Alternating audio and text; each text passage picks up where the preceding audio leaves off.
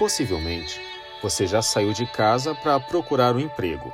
Os currículos estavam prontos e o endereço das empresas na cabeça. Suas expectativas estavam boas. Você chega ao fim do dia e não conseguiu nada. Mas você não desiste. O segundo dia amanhece e você se prepara para mais um dia de busca.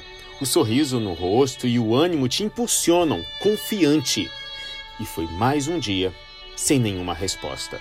Você chega em casa e percebe que falta alimento, as contas se atrasam e os seus sonhos viraram pesadelos. Assim passa o terceiro, quarto e quinto dia. E aí você já não sai mais de casa, percebe que está enxugando gelo e aí desiste. A sociedade te chama de desalentado, pois desistiu de encontrar o um emprego formal. Difícil quando não vemos respostas às nossas perguntas. Nada muda, não é? Mas você se lembra de Josué? O camarada recebeu a missão de derrubar as muralhas de Jericó, mas não com bombas ou guerras. Ele deveria levantar todo dia e caminhar em volta da cidade. Imagina o primeiro dia.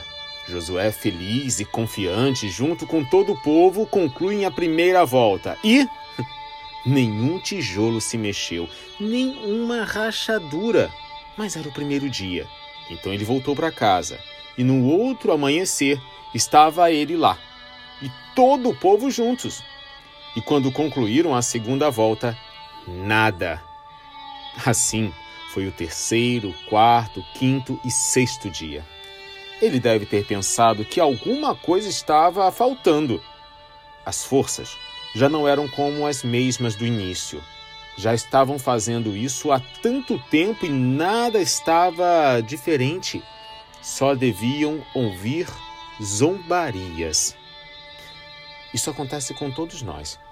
No início de uma guerra, na saúde, casamento, profissional ou familiar, estamos confiantes, Oramos, declaramos a palavra e cremos, mas com o passar do tempo começamos a questionar e vacilar. E é aí que temos que tomar mais cuidado.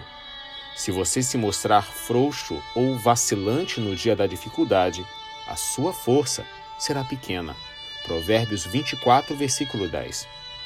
Desta forma, podemos entender que se formos perseverantes, teremos força para concluir a caminhada. Josué chegou ao fim. No sétimo dia, ele deu sete voltas e as muralhas foram ao chão. Você quer derrubar as muralhas? Vencer o vício, o câncer, o conflito conjugal e a crise com seu filho? Então permaneça firme, persevere e sua força será grande. Deus vai te honrar porque ele cumpre a palavra dele. Confie naquilo que Deus falou com você e não no que as circunstâncias gritam aos seus ouvidos. As muralhas vão cair se você não desistir.